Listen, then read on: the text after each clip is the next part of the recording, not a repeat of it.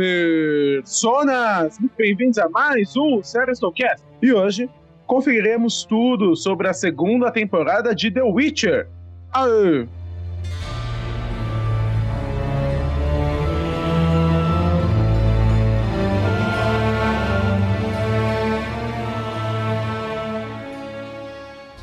Prepare-se, amigo ouvinte, para as frases do quiz. Será que até o final do programa você adivinha de que personagem ela é? Eu sou o Osmio e uma gota do sangue dela pode mudar todo o mundo.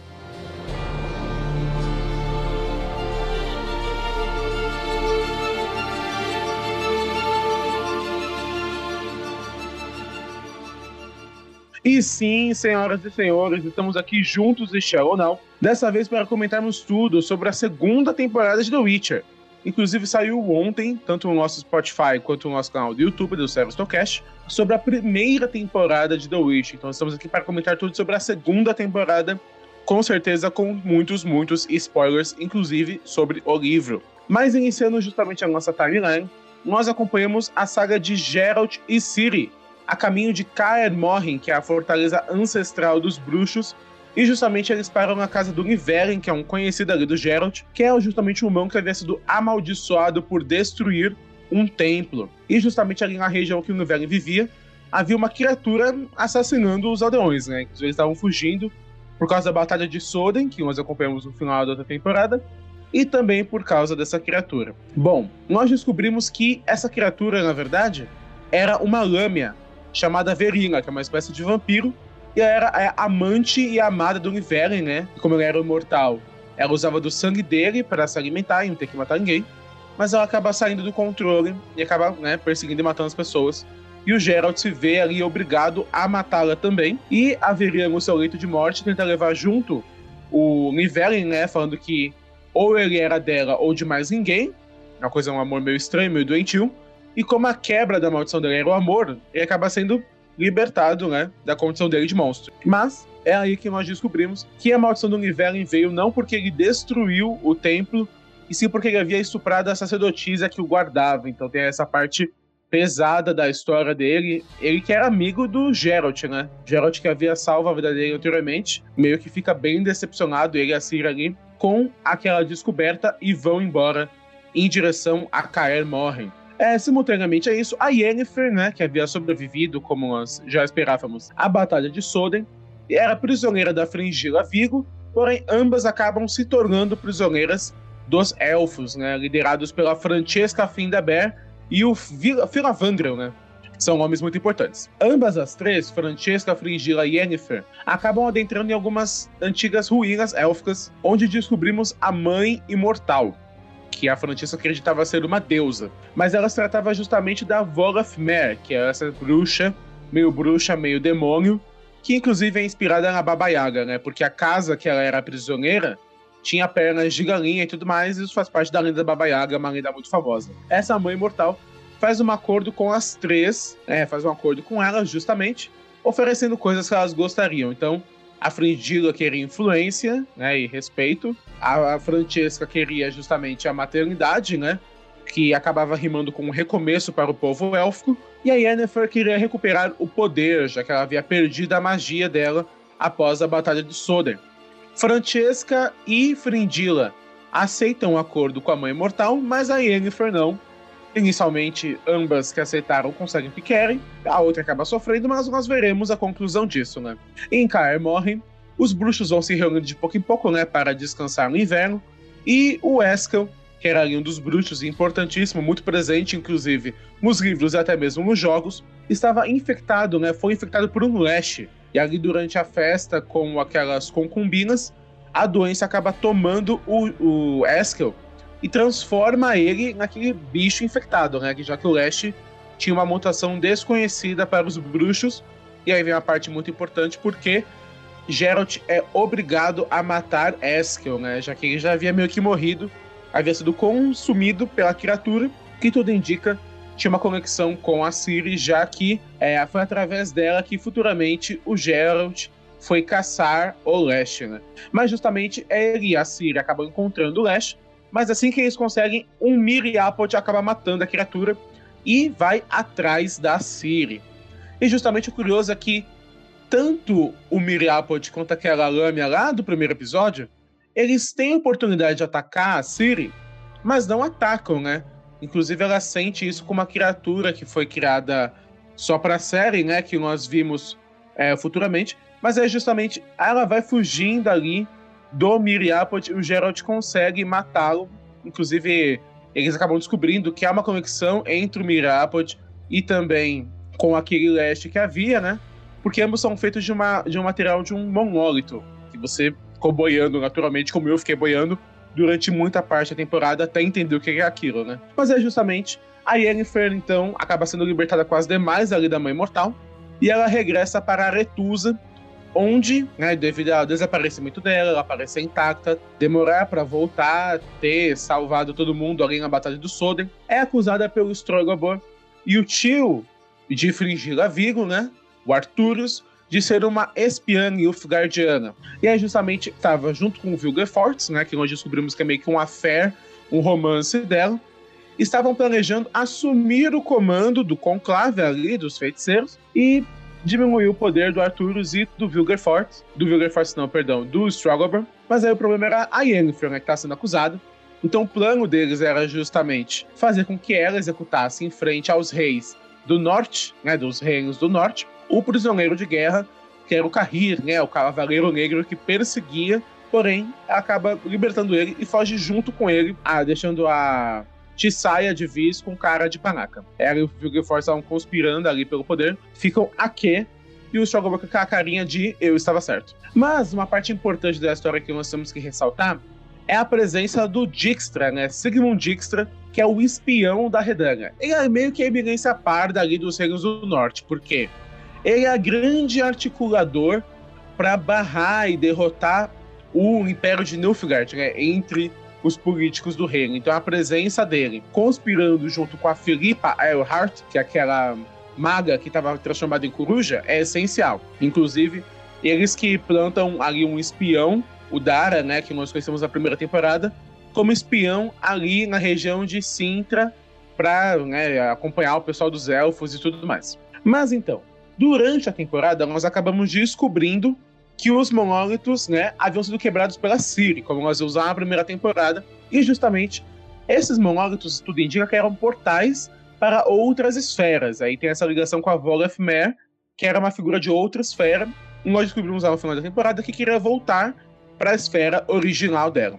Inclusive a gente vê um pouquinho sobre a profecia do sangue antigo, né, que fala do tempo da espada do machado, etc, etc. E nós descobrimos que a Ciri tem esse sangue antigo que ela herdou ali através da linhagem feminina de Sintra, linkando até a linhagem de Lara Dorren, que era uma elfa que vai ser citada no futuro com toda certeza. Mas então, justamente, a Ciri e Geralt vão se encontrando, desencontrando, etc e tal. Inclusive tem até aquele combate com o Chernobog, que é um monstro criado exclusivamente para a série. Mas avançando então nós temos ainda alguns elementos interessantes para comentar da temporada, né? Lá no nosso podcast da primeira temporada, eu comentei que fa fez falta justamente a presença do templo de Meritelli e da Nenek. O visual, assim, tanto da Nenek quanto do templo de Meritelli foi mudado. Particularmente, eu não achei um problema. Assim, né? Na obra original tinha uma coisa, um ar mais medieval, agora mudou um pouco a vibe da coisa. A Nenek agora também sabe sobre magia. É uma mudança, não é uma das maiores da temporada, nós temos que falar sobre isso no final, porque foram muitas, muitas mudanças. Mas foi uma parte bacana e a Siri ali, né, inicia o seu treinamento mágico, como é nos livros também. Além disso, nós temos a presença do Riens. Então, essa eu acho que eu vou comentar agora já. Por quê? Nos livros, o Riens é um inimigo importantíssimo. Ele está a serviço de uma pessoa. Não vou dar spoilers, porque né, meio que pode nem fazer sentido atualmente para você que está vendo a série mas é um personagem que já apareceu, um personagem importante, e ele justamente está em busca da Ciri, né? Mas ele que é o grande vilão de alguns livros de The Witcher. E na série ele apareceu, né, no, no segundo tempo, assim, quando ele no segundo tempo. Então, assim, foi uma mudança grande e um finalmente acabou caminhando as coisas para o equivalente ao livro. As grandes mudanças mesmo aconteceram na maioria da série antes do Reis, que eu vou comentar inclusive no final. Então a parte dele até que foi fiel, ele é filho pela Yennefer e tudo mais.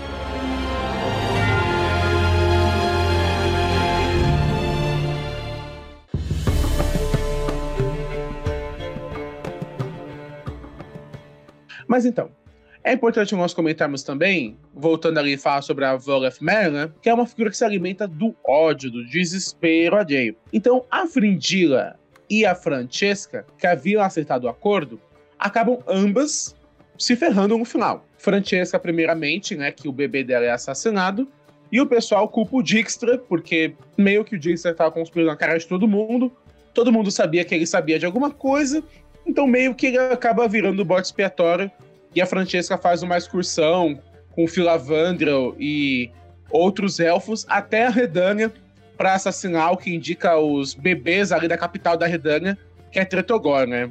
Pelo menos é o que dá a entender ali. Ferindila, por sua vez, conspira muito, mata ali o conselho de guerra do Carrilho em Sintra, meio que faz um acordo as forças ali com ele, e aí no final acaba se ferrando porque quem havia matado o bebê da Francesca para impulsionar a situação dos elfos foi o Emir, o imperador Emir Vai Reis de Nilfgaard, e acaba prendendo ela e o Carrir pela incompetência dele. Com a morte do bebê da Francesca, a Mer, né, tem força suficiente para ser liberta da sua prisão. E ela vai até Karimorren, incorpora na Ciri antes disso, né, justamente, mata a maioria daqueles bruxos genéricos que surgiram por causa do filme, né, o pesadelo do lobo e tudo mais, e acaba abrindo o portal onde saem mais criaturas, saem os basiliscos que estavam lindíssimos, inclusive, lembram muito os basiliscos do jogo, e tem aquela questão da Ciri incorporada e tudo mais.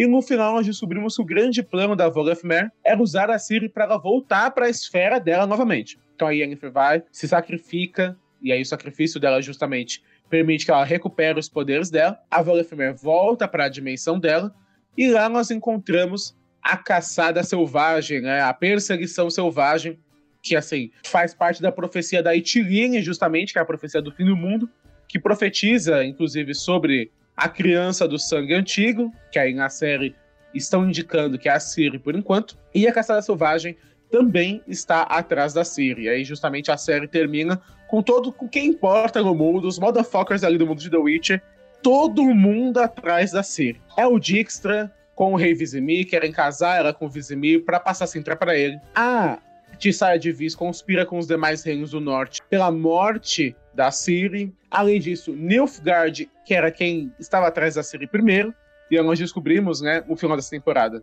que o imperador Emir é pai da Ciri, que é justamente ele era o Dune lá, que foi ajudado pelo Geralt, está atrás dela também.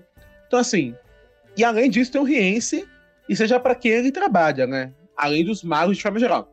Ou seja, todo mundo tá atrás da Ciri, e aí fica a questão: o que, que ela e o Geralt vão fazer para se livrar disso na próxima temporada? Mas agora, é muito importante a gente abrir espaço nesse podcast para comentar as diferenças do livro e da série. Por quê? muita coisa foi mudada. Parte principal, para começar, Volafmer. Essa criatura, essa entidade, a mãe mortal, não aparece nos livros. A Francesca nunca fica grávida. E outra coisa, eles comentam até uma parte menor, né? Que o Filavandro já foi o rei dos elfos. Mentira. Nunca teve isso. Nos... Assim, mentira não, né? adaptação da série, no caso. Não é pra falar, ah, mentira, estou errando as coisas. Não sou esse tipo de fã assim tão pedante. Mas a mudança da série, a Francesca em si, mudança crucial. E assim, essa parte dá até pra entender por quê. O livro é centrado no Geralt e na Ciri no futuro. E Yennefer não aparece tanto dela. Sabe, a Frindila, a Francesca, Dijkstra, Dijkstra tem pouquíssimos, pouquíssimas partes, sabe? Francesca, nada, nada sobre a, o ponto de vista dela, muito menos da Frindila. Então, assim, a série ela foi criando outros protagonismos, o que é um ponto importante, é um ponto muito bom. Então, mesmo que muito do segundo livro tenha sido mudado, essa ideia da Volefmer é boa até. Não é uma mudança tão grande. É uma mudança muito grande, mas eu achei bacana, assim, no fim das contas. Outras mudanças importantíssimas. Eskel. O Eskel morreu nessa temporada. Pra vocês terem noção, o Eskel continua, continua vivo, os livros inteiros, inclusive ele tá vivo nos jogos inteiros. Então, assim, não entendi por que mataram o Eskel, não gostei disso. Na minha opinião, o personagem vai fazer falta sim. Com certeza, essa foi, eu acho que, a pior mudança da segunda temporada de The Witcher. Mas a pior, com certeza. Além disso, o que me incomodou muito mais no começo da série, depois eu fui abraçando um pouco mais, é a confusão que acontece, né? Porque, assim, a trama dos livros, ela está lá. Você ainda enxerga a trama lá. Mas ela foi bagunçada, essa é a verdade. Porque eles foram misturando plots, coisas foram adiantadas, coisas foram cortadas, e não dá para saber o que vai se manter ou não, sabe? Então, por exemplo, o plot twist da Ciri ser filha do Emir, você só descobre no último livro, sabe? No livro 6, né, barra 7, já que um dos livros é um prelúdio. Você só descobre nos 45 do segundo tempo. Então eles contarem agora no fim da segunda temporada, podia ser inevitável? Podia. Mas é uma mudança significativa. Eu acho que você manter isso pro fim da série poderia ter sido um plot twist muito maior. Podia mostrar Emir? Podia. Inclusive, ele é mostrado nos livros bastante. Mas eu acho que podiam ter tentado esconder essa informação, sabe? De quem é o pai da Siri. Porque essa informação é muito, muito importante. Além disso, nós tivemos algumas mudanças de aparência. Não achei, assim, tão significativo. O visual da série é muito diferente dos livros? É. Gostaria que fosse um pouco mais fiel? Gostaria. É ruim como está? De forma alguma. Então, assim, esses pontos a gente pode aceitar, né? Comparado às mudanças que a série fez, são questões menores. Outra parte importante também é a questão lá do começo do, da temporada com o Nivellen. O conto do Nivellen é do primeiro livro, porque se você parar para analisar, né, é uma coisa muito mais episódica. E o formato do primeiro livro era muito mais episódico, então tem essa mudança também. Empurraram ele para essa temporada, inclusive o episódio é muito bom, mesmo não encaixando né, o equivalente com os livros, né, justamente. E foi uma mudança aceitável. E assim, tem outras questões que também foram adicionadas. Essa questão dos monólitos não existe nos livros, né? O livro foca muito na profecia da Etiline e como isso se, se desenvolve. Então, no futuro, nós vamos ver muito da jornada da Ciri. Esse é um ponto muito importante. A jornada do Geralt é muito importante. A Yennefer em si, ela não tem a participação tão presente. Então, assim, a série acabou invocando alguns plots e dando voz a alguns personagens, que é uma mudança boa. O problema é como que eles vão lidar com isso no futuro, porque alguns, algumas figuras sabem de informações que pra trama meio que quebra assim um pouco você saber junto com ela, sabe? Alguns plot twists é legal você acompanhando junto com Geralt ou junto com a Ciri. Então assim, são mudanças significativas. Eu até brinquei com o Franço, né? Porque o Henry Cavill disse que essa, que essa temporada estaria mais fiel.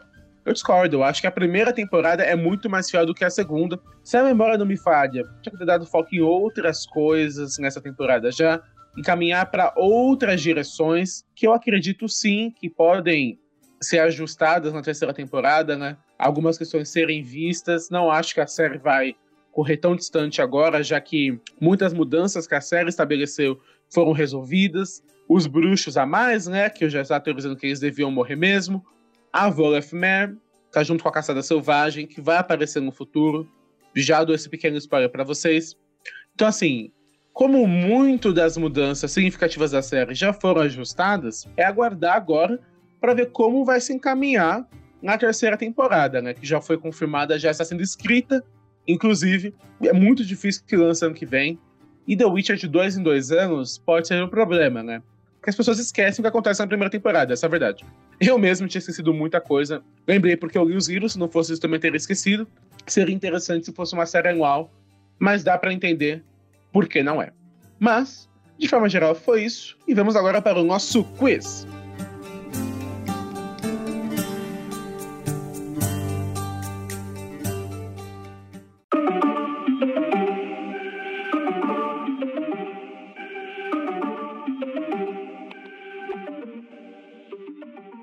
E antes de eu ir para a minha frase lá do começo do episódio, antes de comentar aí embaixo o que você achou dessa segunda temporada de The Witcher. Vocês concordam comigo que ela foi boa?